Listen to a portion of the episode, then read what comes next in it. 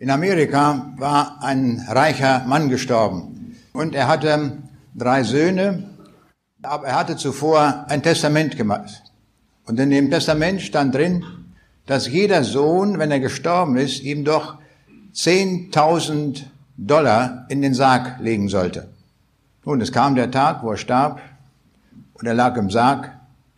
Es tritt der erste Sohn herzu und er war Mediziner geworden und er sagt, ich verdiene viel Geld als Mediziner. Ich kann den Vater überhaupt nicht verstehen, dass er da diese 10.000 Dollar haben will. Aber er war ein guter Vater, er war großzügig, er hat mir ein, teures Studium gewährt und viele Dinge hat er gut in meinem Leben getan. Was soll's? Ich will ihm seinen Wunsch erfüllen. Und so warf er 10.000 Dollar in den Sarg. Jetzt kommt der zweite Sohn. Er sagt, ja, stimmt, ich kann das unterstreichen, was mein Bruder sagt. Der Vater war sehr gut. Er hat mir auch ein teures Studium gewährt. Ich bin Jurist geworden. Und er zählt ab 10.000 Dollar und wirft sie auch in den Sarg. Jetzt kommt der dritte Sohn und der war Kaufmann geworden. Und er sagt auch, stimmt, wir haben einen guten Vater gehabt und ich will es ihm auch gewähren, was er sich hier wünscht. Holt die Brieftasche raus, zieht einen Scheck und füllt den Scheck aus auf 30.000 Dollar. Und dann nimmt er das Wechselgeld aus dem Sarg.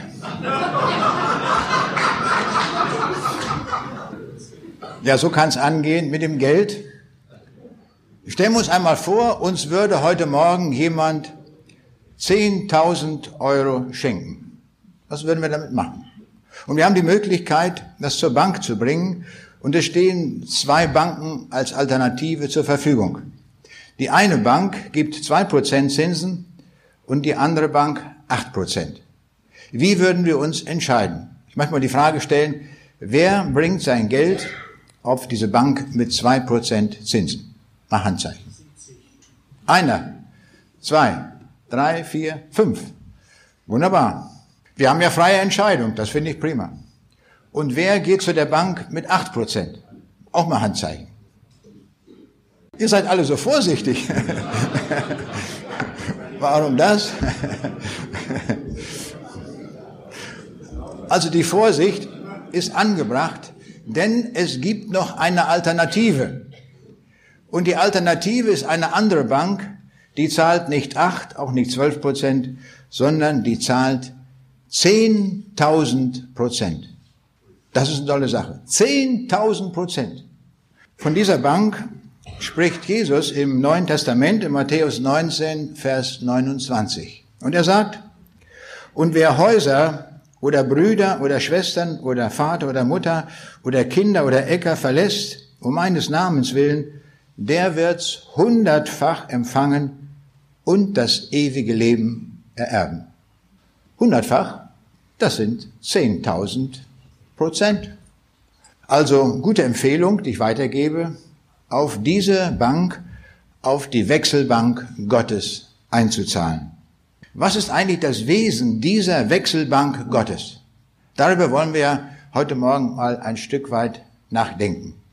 Damit wir das gut verstehen, hat Herr Jesus das in zwei Gleichnissen uns erzählt. Das eine Gleichnis steht in Matthäus 25, die Verse 14 bis 30. Es ist das Gleichnis von den anvertrauten Zentnern. Und das andere Gleichnis steht in Lukas 19, 12 bis 27. Und das ist das Gleichnis von den anvertrauten Funden. Wir müssen uns heute Morgen für eines dieser Gleichnisse entscheiden. Ich wähle das Gleichnis von den anvertrauten Funden, werde aber hin und wieder immer auch die Aspekte des anderen Gleichnisses auch mit hineinnehmen. Hören wir zunächst auf dieses Gleichnis, das Jesus uns gesagt hat. Lukas 19, die Verse 11 bis 27. Als sie nun zuhörten, sagte er ein weiteres Gleichnis, denn er war nahe bei Jerusalem und sie meinten, das Reich Gottes werde sogleich offenbar werden. Und Jesus sprach, ein Fürst zog in ein fernes Land, um ein Königtum zu erlangen und dann zurückzukommen. Der ließ zehn seiner Knechte rufen und gab ihnen zehn Pfund und sprach zu ihnen, handelt damit, bis ich wiederkomme. Seine Bürger aber waren ihm Feind und schickten ihre Gesandtschaft hinter ihm her und ließen sagen, wir wollen nicht, dass dieser über uns herrsche. Und es begab sich aber, als er wiederkam, nachdem er das Königtum erlangt hatte, da ließ er die Knechte rufen, denen er das Geld gegeben hatte, um zu erfahren, was ein jeder erhandelt hatte. Da trat der Erste herzu und sprach, Herr, dein Pfund hat zehn Pfund eingebracht. Und er sprach zu ihm, recht so, du tüchtiger Knecht, weil du im geringsten treu gewesen bist, sollst du Macht haben über zehn Städte. Der zweite kam auch und sprach, Herr, dein Pfund hat fünf Pfund erbracht. Zudem sprach er auch, und du sollst herrschen über fünf Städte. Und der dritte kam auch und sprach, Herr, siehe, hier ist dein Pfund, das ich in einem Tuch bewahrt habe. Denn ich fürchtete mich vor dir, weil du ein harter Mann bist. Du nimmst, was du nicht angelegt hast und erntest, was du nicht gesät hast.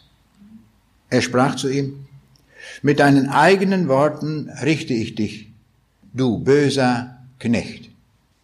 Wusstest du, dass ich ein harter Mann bin, nehme, was ich nicht angelegt habe und ernte, was ich nicht gesät habe?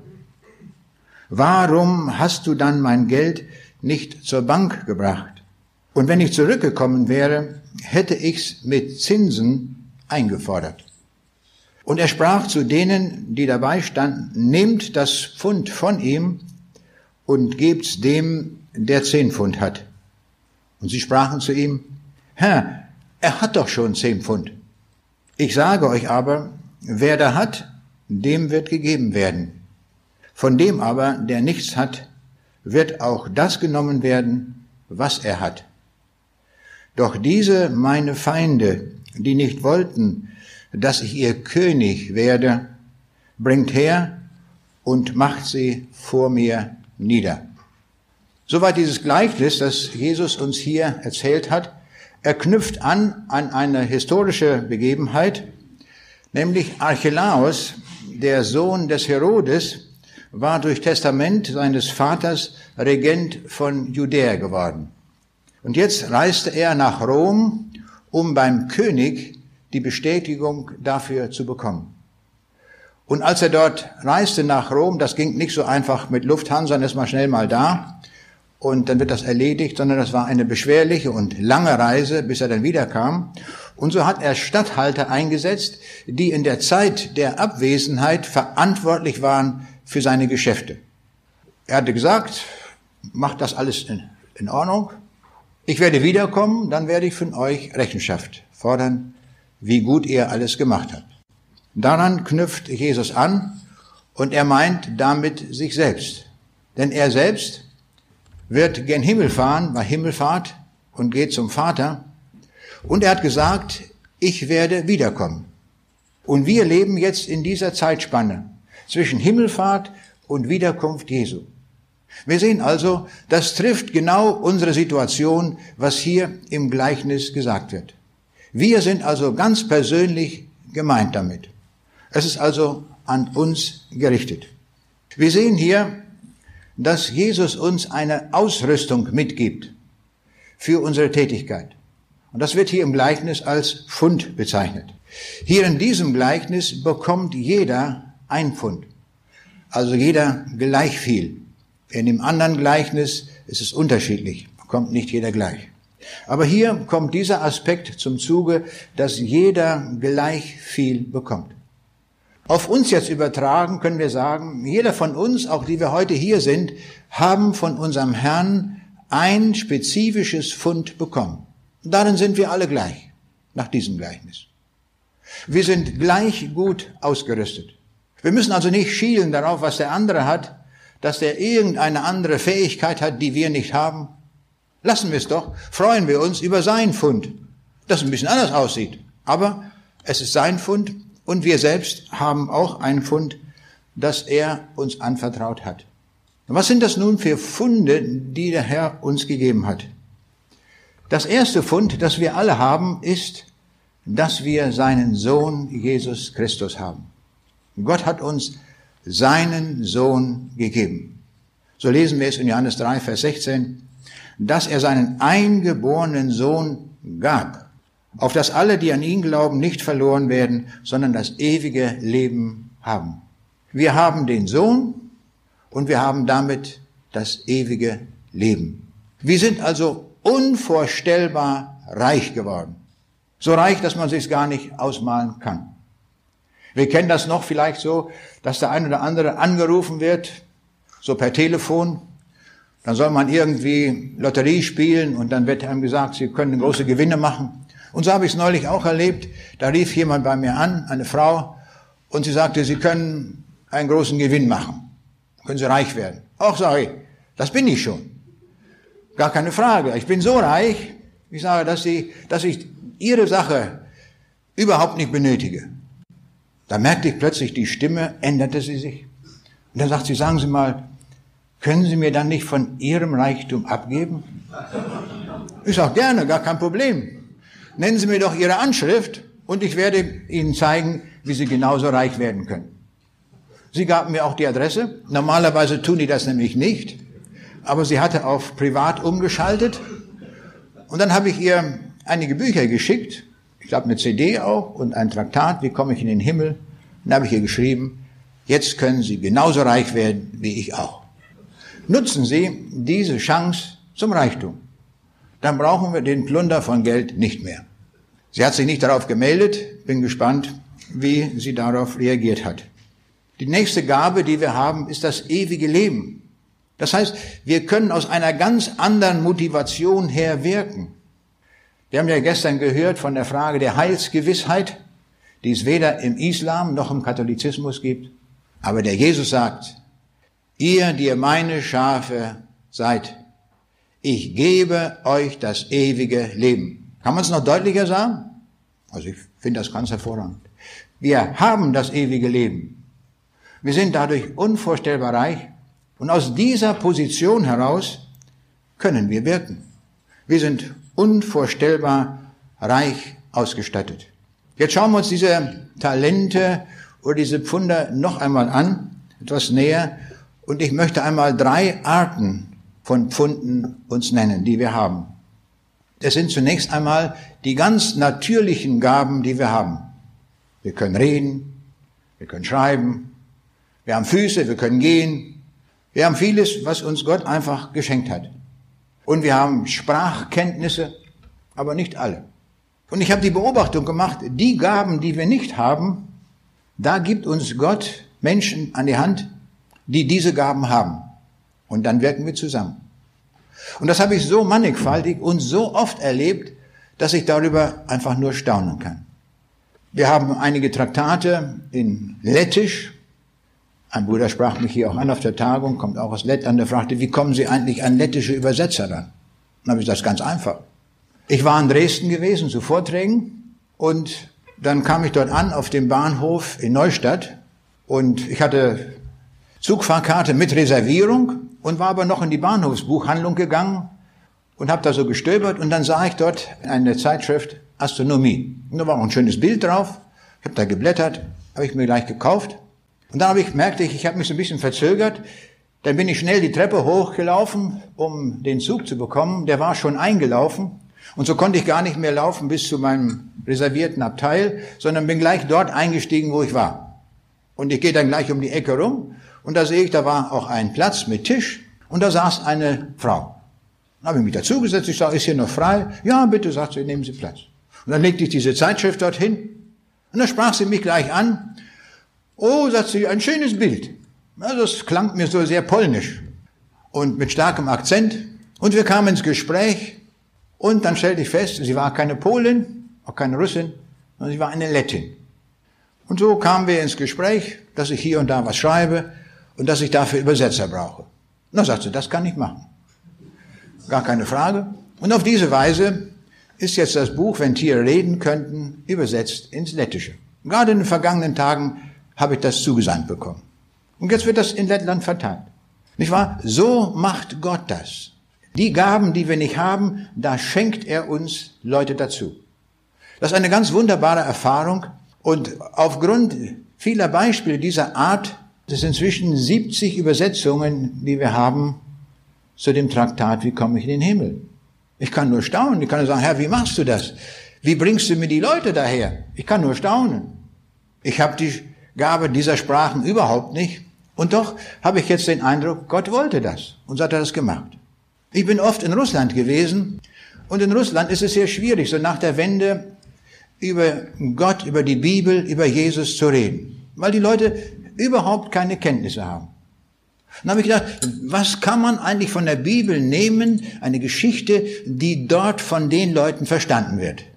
Und dann kam ich auf den Gedanken, das ist die Geschichte von dem Kämmerer aus Äthiopien. Eine wunderbare Geschichte. Und dieser Mann war einfach auf der Suche nach Gott. Und dann hat er sich aufgemacht, eine Karawane, und zieht nach Jerusalem und denkt, in Jerusalem, da werde ich Gott finden. Er suchte ewiges Leben. Und dann kennen wir ja die Geschichte, wie sie weitergeht. Dann in der Wüste kommt der Philippus dazu und auf diese Weise wird ihm das Evangelium erklärt. Schritt für Schritt. Und das geht so weit, dass er sich sogar dort taufen lässt. Und dann zieht er wieder nach Hause. Diese Geschichte hat mich so beeindruckt, dass ich einmal versucht habe, den Dialog, der ja nur sehr kurz in der Bibel berichtet ist, einmal so auf ein paar Seiten aufzuschreiben. In dem Buch Wozu gibt es Sterne, ist dieser Dialog abgedruckt, wie er vielleicht mal so gewesen sein kann. Also all die wichtigen Punkte, die der Philippus da angesprochen hat mit dem Finanzminister. Und dann kam ich auf die Idee, diese Geschichte müsste man eigentlich nochmal ausweiten. Es wäre ja auch mal interessant zu wissen, wie dieser Mann auf die Idee kam, eine Karawane zusammenzustellen, um Gott zu finden. Was war eigentlich sein Hintergrund? Wie kam der eigentlich darauf, so einen riesen Aufwand zu treiben? Da dachte ich, das müsste man mal so richtig beschreiben in Form einer spannenden Geschichte. Das müsste mal jemand machen. Aber ich dachte, das kann ich nicht so gut. Also solche Fantasie habe ich nicht. Ich kann so nüchterne Dinge, naturwissenschaftlicher Art, das kann ich gut schreiben. Aber solche Dinge, so, wo man das ausmalt, wie der gelebt hat, wie das war am Hofe seines, und diese Dinge, das kann, wusste ich nicht. Aber ich hatte diese Idee, das müsste mal sein. Und siehe da, Gott handelt. Und wie macht er das? Ich kriege eines Tages eine E-Mail von einer Person, die ich überhaupt nicht kannte, und ich lese mal aus diesem E-Mail-Brief, was da drin stand. Da steht drin zum Beispiel, ich kürze das hier etwas ab, ich habe mich von Gott seit meiner Kindheit abgewandt, ihm alles Mögliche vorgeworfen, was mir widerfahren ist. Ich habe mich von der Evolutionstheorie trösten lassen und habe ohne schlechtes Gewissen ein verdammt langes Sündenregister zustande gebracht das ich meinen Lebenslauf nenne. Siehe da, diese Frau, die geglaubt hat, dem Gott entkommen zu sein, hat durch sie den Gott wiedergefunden. Ich danke Ihnen so sehr, dass Sie mein Leben radikal verändert haben. Diesen Dank und diese Dankbarkeit kann ich in keiner Sprache, die ich beherrsche, in Worte fassen. Ich wünschte, Sie könnten auch das Leben der Menschen radikal verändern, die ich so lieb habe. Bleiben Sie uns erhalten. Gott segne Sie. Merkwürdiger Brief. Ich habe mich so riesig gefreut. Da hat jemand das besonders festgemacht und Gott gefunden in Jesus Christus. Und es dauerte nicht lange, dann bekam ich von dieser Dame eine Geschichte zugeschickt, einen Roman. Und da habe ich gedacht, den muss ich mal lesen. An sich lese ich das solche Romane nicht so viel, aber diese, dachte, diese, das passt irgendwie, was ist das für eine Frau, was hat die geschrieben? Und dann merkte ich, dieser Roman, der war in einer unglaublich spannenden Weise geschrieben. Ich konnte gar nicht aufhören, ich musste das zu Ende lesen. Unglaublich spannend, faszinierend geschrieben. Die Bilder, die gemalt wurden. Und irgendwie dachte ich, wie geht's dann weiter? Was passiert jetzt? Und da war mir klar, das ist die Frau, die die Geschichte von dem Finanzminister in Äthiopien schreiben soll habe ich ihr den Auftrag gegeben, bitte schreiben Sie diese Geschichte. Das hat sie gemacht. Die Geschichte ist fertig und sie heißt jetzt wenn kein Weg zu weit ist. Ja, dem war ja nichts zu weit, den Kämmerer. Liegt jetzt beim Verlag und wird demnächst erscheinen.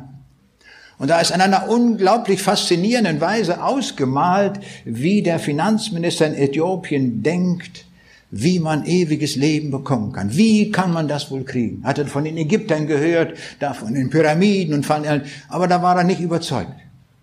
Und dann schreibt diese Dame, dann auf einmal ging ich dort zu einem Händler und der Händler, der hat davon gesprochen, dass er aus einem Land kommt, wo es einen Gott gibt, der ewiges Leben geben kann.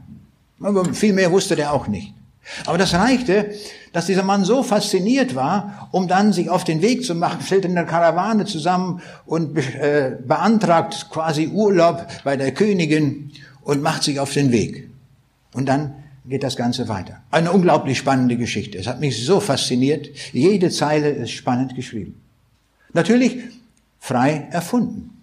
Aber wir müssen bedenken, die biblischen Geschichten sind alle unvorstellbar kurz. Sehr kurz. Wenn ich so lese, der Matthäus, die Bekehrung des Matthäus ist beschrieben mit einem einzigen Vers. Und er stand auf vom Zoll und folgte ihm. Na, da war doch bestimmt ein längeres Gespräch dazwischen. Ist uns aber nicht überliefert. Und das ist ja das, was uns Stoff liefert zum Predigen, dass wir das ausfüllen können, wie es wohl gewesen sein mag. Aber immer unter der Prämisse, so passt es zum Gesamttext der Bibel. Und so sehen wir, wie Gott einfach einem Menschen über den Weg schickt, die das können, was man selber nicht kann. Und ich stelle fest, ich kann sehr viel nicht. Das ist nur ein klein bisschen, was ich kann. Und darum brauche ich viele Leute, weil jeder ein anderes Fund hat. Und die Funde wollen wir einsetzen. Das sind Funde der Ewigkeit. Ist das nicht wunderbar, wie Gott das macht, wie Gott das organisiert? Da kommt kein Betriebswirtschaftler mit, kein Organisator, um das zu organisieren, was Gott tut. Das ist einmalig, wie er das macht. Gott hat uns noch ein wichtiges Fund anvertraut, das ist unser Wille. Haben wir das schon mal gesehen, dass unser Wille ein anvertrautes Pfund ist? Das ist sogar sehr wichtig. Mit unserem Willen können wir entscheiden, ob wir die Ewigkeit im Himmel zubringen wollen oder ob wir zur Gegenstelle kommen, zur Hölle. Das ist manchmal ganz knapp, die Entscheidung. Ganz knapp. Aber sie hängt ab vom Willen. Warum vom Willen? Weil Gott in Jesus alles getan hat, was nötig ist, um in den Himmel zu kommen. Ich muss nur noch Ja sagen. Ich muss das annehmen, was er gegeben hat. Ich komme zum zweit, zur zweiten Art der geistlichen Talente und das ist der Glaube. Das ist ein sehr, sehr wichtiges Fund, was der Herr uns anvertraut hat. Nämlich nur durch den Glauben können wir erkennen, wie die Welt entstanden ist. Tausende von Publikationen werden gemacht, Millionen an Forschungsgeldern werden ausgegeben für die Frage, woher kommt das Leben? Woher kommt das Universum? Und da spuken alle möglichen Ideen herum, die im Angesicht der Bibel alle falsch sind. Alle, durchweg. Nur die eine ist richtig, nämlich das, was Gott sagt. Gott hat das durch sein Wort gemacht. Das war's. So einfach geht es. Durch sein Wort ist alles entstanden. Durch den Glauben gingen die Israeliten durchs Rote Meer. Die Ägypter taten genau dasselbe. Aber ohne Glauben ersoffen sie. Merkt man den Unterschied? Glaube und nicht Glauben. Was ist der Unterschied? Gerettet sein oder zu ersaufen. Also das ist schon eine ganz schöne Spanne. Aber hängt ab vom Glauben. Wenn du glaubst, weißt du, woher die Welt kommt. Wenn du nicht glaubst, bist du ausgeliefert den falschen Ideen, die in Massen umher kursieren. Durch den Glauben fielen die Mauern Jerichos. Diese Stadt galt als uneinnehmbar. Aber durch den Glauben fielen die massiven Mauern. Wie ein Kartenhaus brach das zusammen. Heute noch beschäftigen sich viele Wissenschaftler mit der Frage, wie kann eine Mauer so zusammenbrechen? Durch den Glauben. Ganz einfach. Nicht durch Atombomben, nicht durch Geschütze, durch den Glauben. Die glaubten das, was Gott sagte. Das war's. Und dadurch haben sie erfahren, was dadurch Gott tun kann, was dadurch möglich ist. Weiterhin, dritte Gabe, sind die irdischen Gaben, die wir haben. Und das größte Gut, das wir haben, ist dieses irdische Leben. Dieses Leben, das uns anvertraut ist. Die Jahre, die Gott uns geschenkt hat.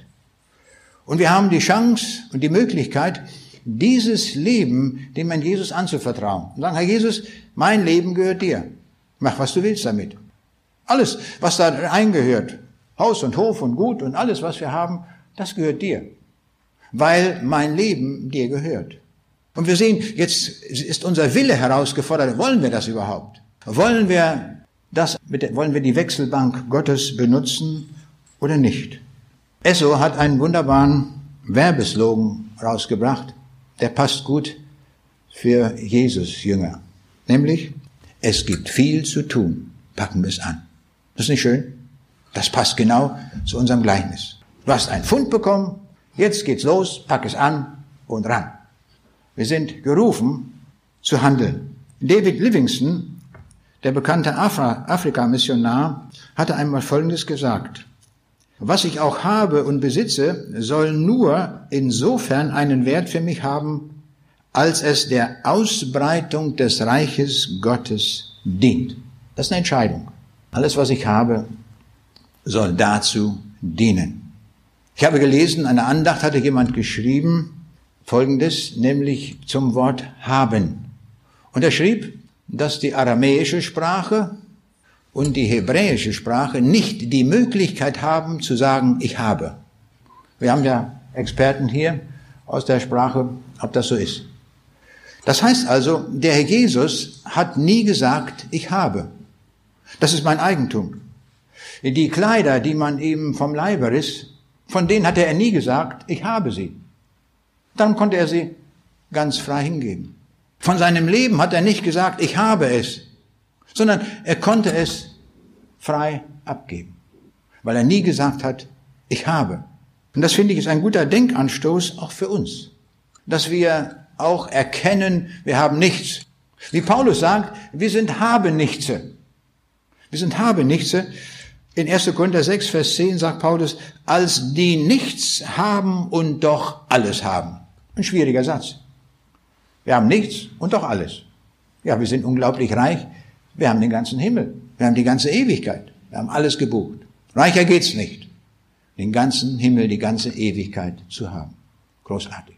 Aber von dem, was wir hier so haben, da können wir sagen, habe ich nicht. Ist anvertrautes Gut und das kann ich ganz locker einsetzen. Und das hatte der Jesus ja auch gesagt, als er ging. Er sagt, handelt damit, bis ich wiederkomme. Bemerkenswert ist hier, dass Jesus nicht sagt, das und das musst du tun, sondern er hält uns, gibt uns eine große Freiheit und sagt, handle, wie du willst. Es ist deine Sache.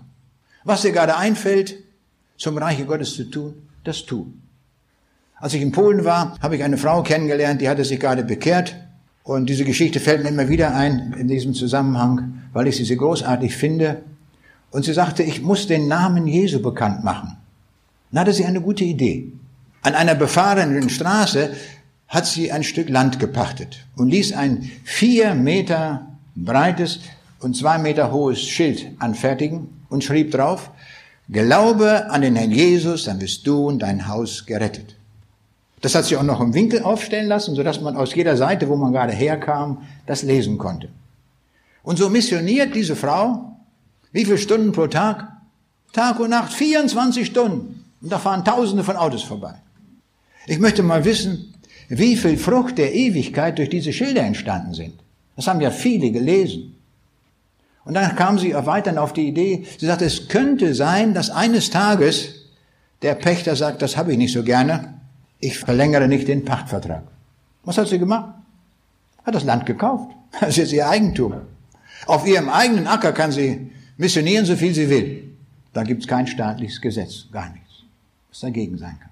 Und so finde ich, diese Frau hat eine gute Idee gehabt. All die Dinge, die wir im Namen Jesu tun, werden wir mitnehmen in die Ewigkeit. Das wird bleiben sein. Wir können sieben Villen bauen, die werden wir in der Ewigkeit nicht wiederfinden die sind auf Null gesetzt. Alles zurück auf Null. Aber was wir im Namen Jesu gewirkt haben, das ist ewig. Und zwar, was wir gewirkt haben mit Liebe, mit der Liebe zu Gott. Das ist das Entscheidende. Denn die Liebe ist bleibend. Die hört nicht auf, sagt die Bibel. Ich hatte in einem Vortrag gesagt, dass durch das Wort die Welt entstanden ist. Das ganze Universum, alles ist durch das Wort entstanden. Und dann bekam ich einen Anruf und da wurde ich eines Weiteren belehrt. Da wurde mir gesagt, auch die Liebe ist durch das Wort entstanden. Das habe ich noch nie gehört. Ich habe das noch nie gelesen. Ich fand das aber so genial und so treffend auch. Dann habe ich darüber nachgedacht und gesehen, es stimmt wirklich. Wir haben Gott nie gesehen. Wir haben ihn nie gefühlt. Wir haben ihn nie gehört. Was ist denn das für ein Gott? Wir sehen ihn nicht. Und wir lieben ihn. Wir lieben ihn als Person. Wie kommt denn das, dass wir Gott lieben? Und da wurde mir klar, durch das Wort. Durch das Wort, das er gesagt hat. Nur aus der Bibel erfahren wir, dass Gott die Liebe ist. Das können wir nicht aus den Werken der Schöpfung ableiten. Das können wir nur aus dem Wort ableiten. Also durch das Wort wissen wir, dass Gott die Liebe ist. Und die Bibel sagt uns, dass Gott uns zuerst geliebt hat. Und er hat uns seine Liebe zugesichert. Ich habe dich je und je geliebt. Darum habe ich dich zu mir gezogen aus lauter Güte. Das sagt uns Gott zur Liebe. Das sind Zusagen. Das sehen wir. Die Liebe, kommt aus dem Wort, ist genau richtig. Das Wort macht es, dass wir auch Gott lieben können. Und wie ist es nun bei uns Menschen? Ist das nicht auch so? Dass wir die Menschen lieben aufgrund ihrer Worte, die sie uns sagen? So entsteht Liebe durch das Wort. Und das wird mir so deutlich, auch an der Geschichte von Simson, der hatte diesen Blick nicht, als er zu den Philisterinnen ging. Da sagte er, sie gefällt meinen Augen. Und da sagt die Bibel, das ist zu wenig. Die Seele müssen wir lieben, den ganzen Menschen. Alles, was dazu gehört. Und wir merken, wenn wir da in der Zeitung und so weiter lesen von der Misswahl, wo irgendwie eine Miss Germany, Miss World oder was weiß ich gewählt wird, und da fällt mir auf, da taucht das überhaupt nicht auf. Da ist keine Liebe. Da ist nur der Körper. Weiter nichts. Die Miss Germany oder wer immer muss kein Wort sagen. Hier kommt kein Wort rüber, sondern nur das, was man vor Augen sieht. Wir sehen also, die Liebe, die wahre Liebe kommt durch das Wort zustande. Waren wir ganz neu. Die Liebe kommt aus dem Wort. Genau wie das Universum auch durch das Wort entstanden ist. Wenn wir mit anvertrauten Pfunden wuchern, dann hat das Rückwirkungen in diesem Leben. Wir werden gesegnet durch unseren Herrn. Das wirkt sich in mannigfacher Weise aus, wenn wir uns einsetzen lassen. Und der zweite Aspekt ist der, wir haben ein Guthaben im Himmel. Der Jesus sagt, selbst wenn wir ein Glas Wasser jemandem weiterreichen, nur weil er ein Jünger Jesu ist, es wird euch in Ewigkeit gelohnt werden. Es hat also eine Rückwirkung bis in den Himmel hinein, bis in alle Ewigkeit, was wir weiterreichen im Namen Jesu. Aus Liebe. Ein großes Guthaben wird dort sein. Im vergangenen Jahr war ich mit meiner Tochter in New York gewesen. Und sie hatte einen schönen Plan gemacht, was man alles sehen muss. Und natürlich sagte sie auch, wir müssen mal auch zu Tiffany. Nun, Tiffany ist das größte Schmuckgeschäft wohl der Welt, das teuerste wohl auch, alles Mögliche. Und so habe ich da auch mal hingeschaut, was das kostet. Und da waren Brillanten von 1,4 Millionen Dollar. Puh, mir verging mir die Puste. Aber ich habe mir alles mal angeguckt. Ich denke, es ist dann mal herrlich zu sehen. Ich hatte mir ein paar Traktate eingesteckt wie, wie komme ich in den Himmel und habe das dort an den Tresen, wo die Damen da waren, die ihr dann erklärt haben, die einzelnen Stücke, da darf ich Ihnen das geben. Und da habe ich gesehen, wie diese Damen das sehr freundlich angenommen haben. Amerika äh, ist also ein freundliches Land, das wurde sehr gerne angenommen. Und dann kam ich an einen Tresen, da war ein Mann mit einem feinen Anzug, einem feinen Nadelstreifen. Und das war wohl der Chef von allen. Ne? Und da habe ich gesagt, darf ich Ihnen auch diese Schrift geben? Und dann stand er plötzlich auf, erhob die Hände und dann sagte er, Heaven is here. Der Himmel ist hier. Ich brauche das nicht. Der hatte alles reduziert auf diesen Schmuck. Das war alles. Dann kamen wir raus aus Tiffany und draußen war im Rollstuhl ein Bettler. Ohne Beine. Der saß dort, hatte eine Büchse, klapperte da und wir sahen den Mann. Er hatte wegen der Sonne eine Kappe auf und da stand drauf, Jesus is my boss. Ist das nicht toll? Was für ein Unterschied. Der eine meint, er ist reich, er hat alles, er hat gar nichts. Es wird reduziert auf Null. Der andere missioniert mit seiner Kappe. Und alle, die vorbeigehen, sehen, da ist ein Mann, der von sich sagt, Jesus is my boss. Ist das nicht wunderbar? Das ist Wuchern mit anvertrauten Funden. Der kennt den Herrn Jesus und macht den Herrn Jesus bekannt. Er ist mein Herr, er ist mein Boss. Und da wurde mir an diesem Beispiel dieser Unterschied deutlich, wie er da zutage tritt. Ich habe gelesen bei uns in der Zeitung, im Dezember des vergangenen Jahres gab es die größte Versteigerung, die es je gegeben hat. Bei Christie's in New York. Und zwar wurden die Juwelen der Hollywood-Ikone Liz Taylor versteigert. Viel Sachen dort. Insgesamt, das Ergebnis waren 116 Millionen Dollar brachte es ein, was sie an Schmuck hatte. Alles versteigert. Das Höchstgebot von 8 Millionen Euro kam über Telefon für ein Rubin- und Diamantenhalsband mit Perle. Nach dem üblichen auf, äh, Auktionsaufschlag lag der Preis bei 9,1 Millionen Euro. Die als La Peregrina bekannte Perle war laut Christis im 16. Jahrhundert im Golf von Panama gefunden worden. Sie gehörte zeitweise zu den Kronjuwelen des spanischen Königshauses. Nun hatte sie das als Schauspielerin. Und das ging alles über den Ladentisch, hätte ich beinahe gesagt, wurde alles versteigert in kürzester Zeit. Der Verkaufserfolg, so sagte man vom Auktionshaus, hängt zusammen mit der Magie der Miss Taylor. Das wollten die alle haben. Das haben die gekauft. Sie wurde von Männern mit den teuersten Geschenken verwöhnt. Außer ihren sieben Ehemännern hatte sie viele Liebhaber. Sie starb im vergangenen Jahr. Und wie viel hat sie mitgenommen von all den Diamanten und Perlen? Null. Es wurde alles auf den Wert null reduziert. Es war nichts mehr da. Der Jesus sagt in Lukas 12, Vers 15, Niemand lebt davon, dass er viele Güter hat. Niemand. Er muss alles zurücklassen. Und im Gleichnis vom reichen Kornbauern sagt Jesus, du Narr, diese Nacht wird man deine Seele von dir fordern, und wem wird dann gehören, was du angehäuft hast? Das fiel mir ein, als ich diese Zeitungsnotiz las von Lies Taylor. Schauen wir uns nun einmal die Leute an im Gleichnis. Denn der Jesus erzählt uns ja ein Gleichnis, um uns zu zeigen, wer wir sind, dass wir uns einordnen können. Wer sind wir? Er hält uns sozusagen einen Spiegel vor. Schauen wir zunächst mal uns den ersten Knecht an. Der erste Knecht kommt und sagt, Herr, dein Pfund hat zehn Pfund erworben. Boah, eins bekommen, zehn erworben. Wunderbar. Und was sagt der Herr? Du treuer Knecht, hast gut gehandelt. Gehe ein zu deines Herrn Freude. Wirst herrschen über zehn Städte. Dieser Mann ist uns ein großes Vorbild. Er sagt nicht mein Pfund. Er hat es ja bekommen. Er hätte ja sagen können, es ist mein Pfund. Der Herr hat es ihm ja gegeben.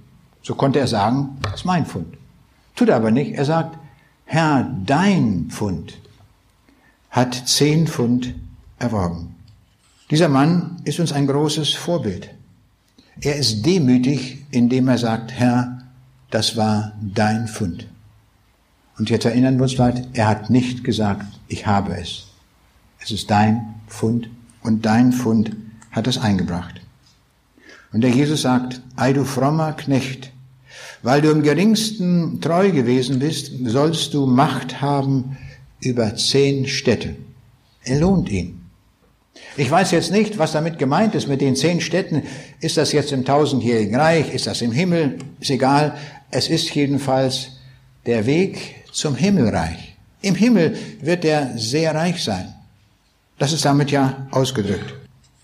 Entscheidend ist die Treue des Dienstes. In der Mühle Gottes, so hat es mal der Pastor Kemmler gesagt, der dieses Werk hier gegründet hat, in der Mühle Gottes werden wir nicht auf Erfolg gebucht, sondern auf Frucht. Was hat unser Leben an Frucht gebracht? Dann spielen Erfolge, Titel, Würden, alle Dinge, die es in dieser Welt gibt, keine Rolle mehr. Wenn wir dort angekommen sind, zählt nur noch, was wir in Liebe gewirkt haben, was wir für unseren Herrn an Frucht gewirkt haben.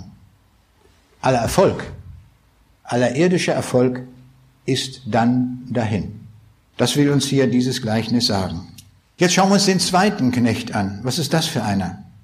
Der zweite Knecht hatte auch ein Pfund bekommen und er hatte, wie ihm gesagt wird, dann mit ihm gesagt, dass er über fünf Städte herrschen wird. Wir sehen also die Beurteilung Jesu, der Lohn sozusagen im Himmel ist nicht gleich, ist unterschiedlich. Das wird uns hier auch deutlich gesagt. Es ist erstaunlich, wie viel Weisheit der Herr in diese Gleichnisse da hineingelegt hat, was wir dort alles erfahren können. Dieser Mann wird in den Himmel kommen, mit Sicherheit, ganz klar. Nach dem Gleichnis von den Arbeitern im Weinberg, also ein anderes Gleichnis, das der Jesus sagt, bekommen alle den Silbergroschen, ohne Ausnahme. Diejenigen, die morgens früh gekommen waren, von um 6 Uhr, die die Hitze des Tages ertragen haben, genauso wie diejenigen, die um 5 Uhr kamen, Stunde vor Feierabend, kriegen auch den Silbergroschen. Und der Silbergroschen steht für das Himmelreich. Das heißt, sie bekommen alle das Himmelreich. Ohne Ausnahme. Egal, wann sie im Leben sich auf den Weg gemacht haben. Und doch sagt uns die Bibel, die Fülle wird unterschiedlich sein. Also sie bekommen, werden alle das Ziel erreichen. Sie werden alle in den Himmel kommen, die sich dem Herrn Jesus zugewandt haben. Die Seligkeit ist für alle gleich. Man kann das so sagen, das sind verschiedene Flaschen, kleine und große, und jeder bekommt seine Flasche gefüllt. So dass er sagen kann, ja, ich habe alles bekommen, voll gefüllt. Und doch ist die eine Flasche klein und die andere ist groß. Aber alle haben sie die Fülle bekommen. Das heißt, die Seligkeit ist für alle gleich. Aber das Maß der Herrlichkeit wird unterschiedlich sein. Bei Jesus gibt es keine Gleichmacherei, wie es beim Kommunismus propagiert wurde, aber dort auch nicht gab. Da gab es die größten Unterschiede sogar, wie wir aus Erfahrung wissen. Und so wird es im Himmel auch keine Gleichmacherei geben, sondern, wie Paulus sagt, eine andere, eine andere Klarheit hat die Sonne, eine andere Klarheit hat der Mond. Ist also unterschiedlich. Alles wird aber zum Tragen kommen. Es wird nichts sein, was unter dem Tisch fällt, was wir in Liebe und für unseren Herrn gewirkt haben.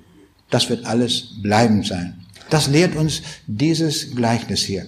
Aber wir haben hier in diesem Gleichnis noch einen dritten Mann, von dem hier die Rede ist. Über diesen müssen wir auch reden. Von dem dritten Knecht heißt, heißt es, was als er Rechenschaft abgibt, Herr, siehe da, hier ist dein Fund, welches ich habe im Schweißtuch behalten.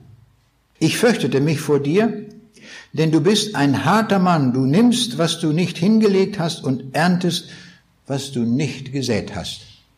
Er hat sein Fund überhaupt nicht eingesetzt. Psst, vergraben, im Schweißtuch aufbehalten. Und dann sagt der Herr ihm folgendes, aus deinem Munde richte ich dich, du böser Knecht. Nehmt ihm das Pfund und gebt's dem, der zehn Pfund hat. Jesus sagt zu dem bösen Knecht, warum hast du denn mein Geld nicht in die Wechselbank gegeben? Und wenn es, wenn ich gekommen wäre, hätte ich's mit Zinsen gefordert. So sagt es hier der Herr.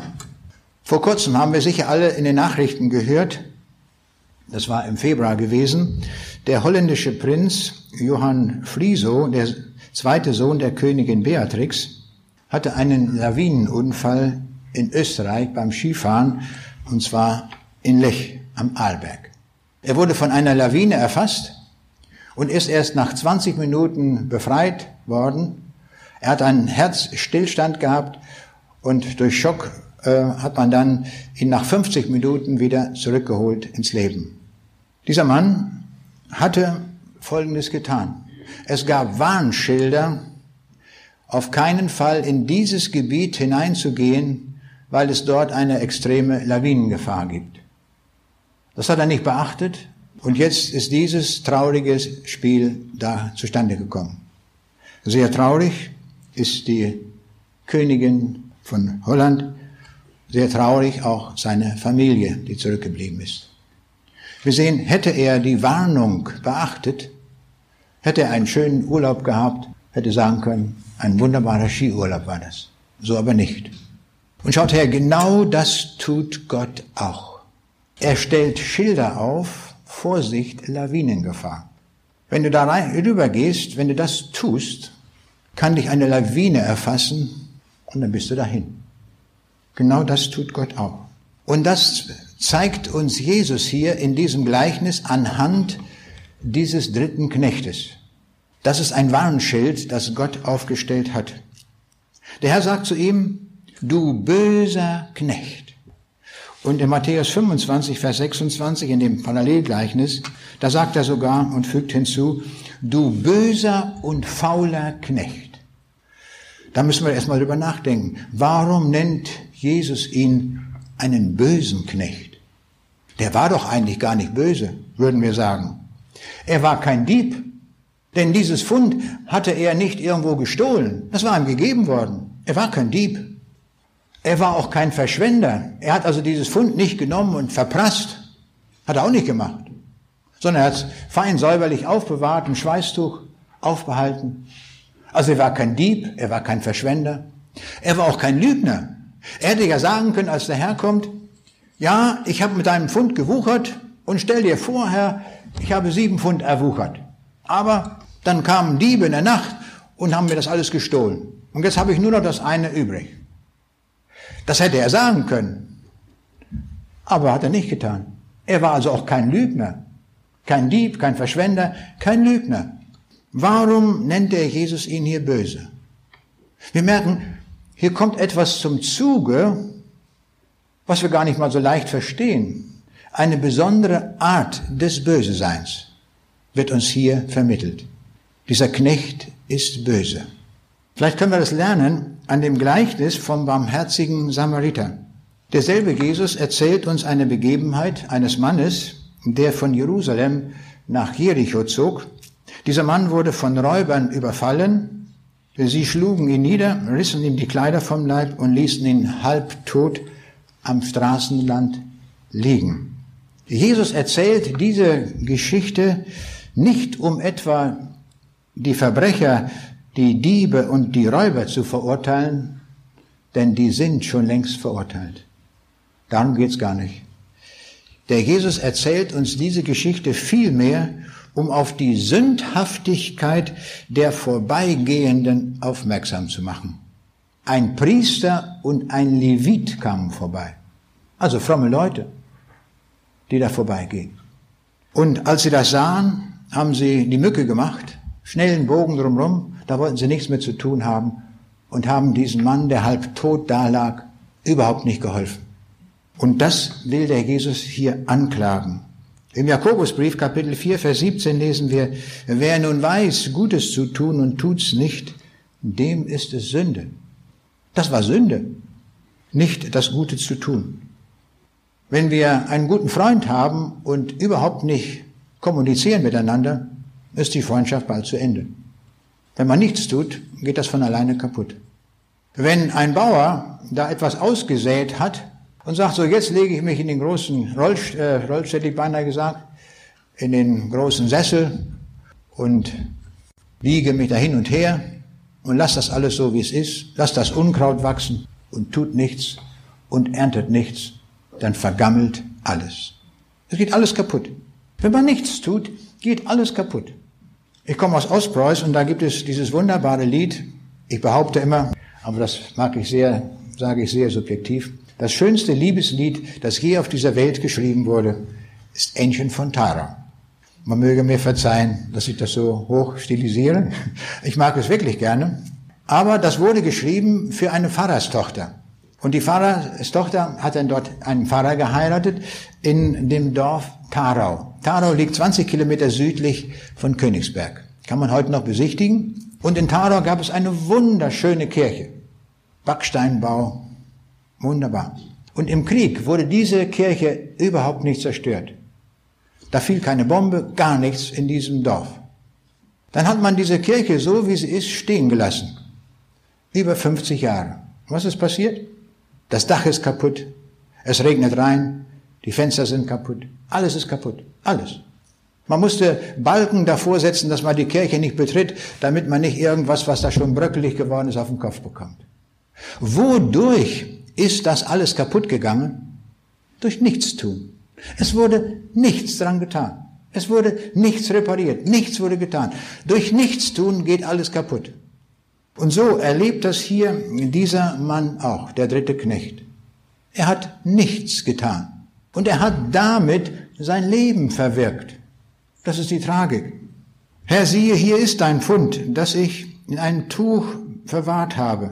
Denn ich fürchtete mich vor dir, weil du ein harter Mann bist. Du nimmst, was du nicht angelegt hast, und erntest, was du nicht gesät hast. Merkwürdig, dass der sowas sagt. Der müsste doch eigentlich sagen, weil ich wusste, dass du ein Herr bist, der was von mir fordern wird, und ich habe die anderen Knechte beobachtet, wie die gewuchert haben in ihrem Fund.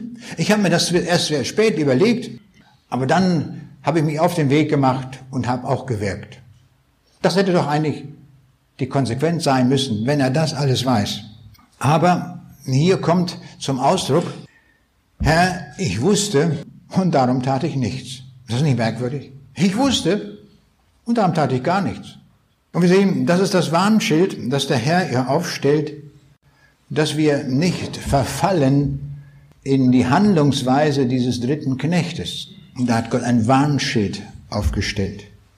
Im Parallel gleich in Matthäus 25, Vers 30, da wird das Urteil von dem Nichtstuer so gesagt. Und den unnützen Knecht werft in die Finsternis hinaus, da wird sein Heulen und Zähneklappen. Was ist das für ein Ort, wo der hingeht? Zur Hölle. Der geht zur Hölle. Obwohl er ein Knecht war, ein Knecht Jesu.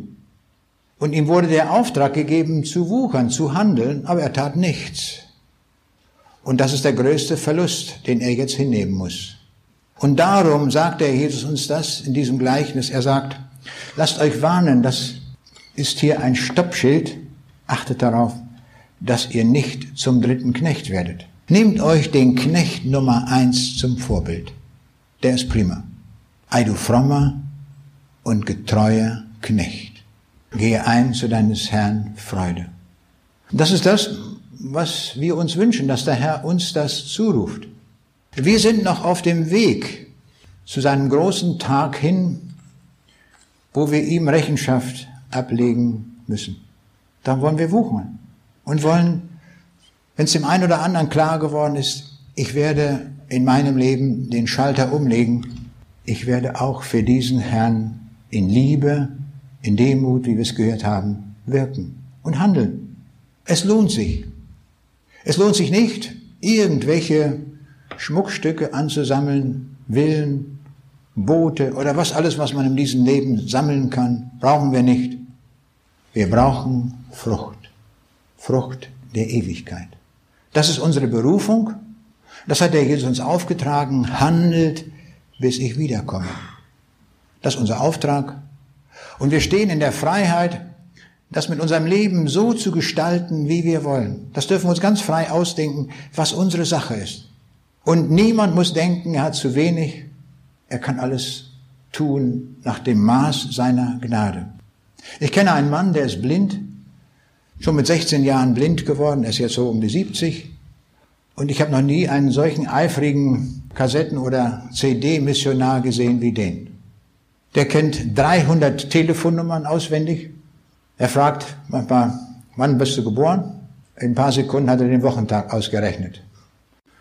Das sind seine Gaben, die er kann. Aber er hat auch im Kopf, welche CDs er hat und welche Kassetten, die er weitergibt.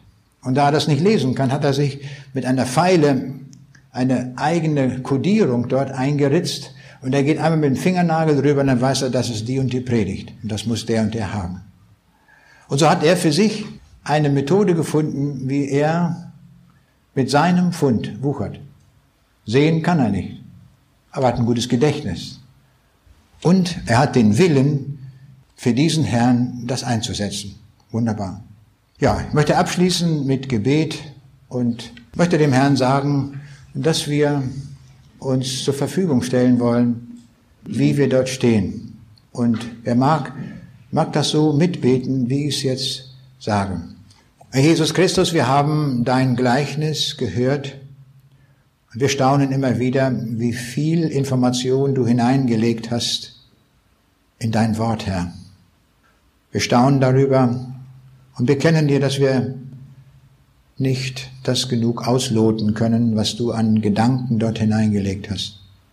Aber uns ist klar geworden, Herr, dass du uns den Auftrag gegeben hast, zu wuchern, mit deinem Fund, es einzusetzen. Und ich bitte dich, gib uns allen, die wir hier sind, die richtige Idee. Wir sind ganz frei darin, was wir tun wollen aber du gibst es uns. Und dann ist das der Auftrag, den wir von dir entgegennehmen. Und dann wollen wir dir eines Tages alles zurückgeben, was du damit bewirkt hast.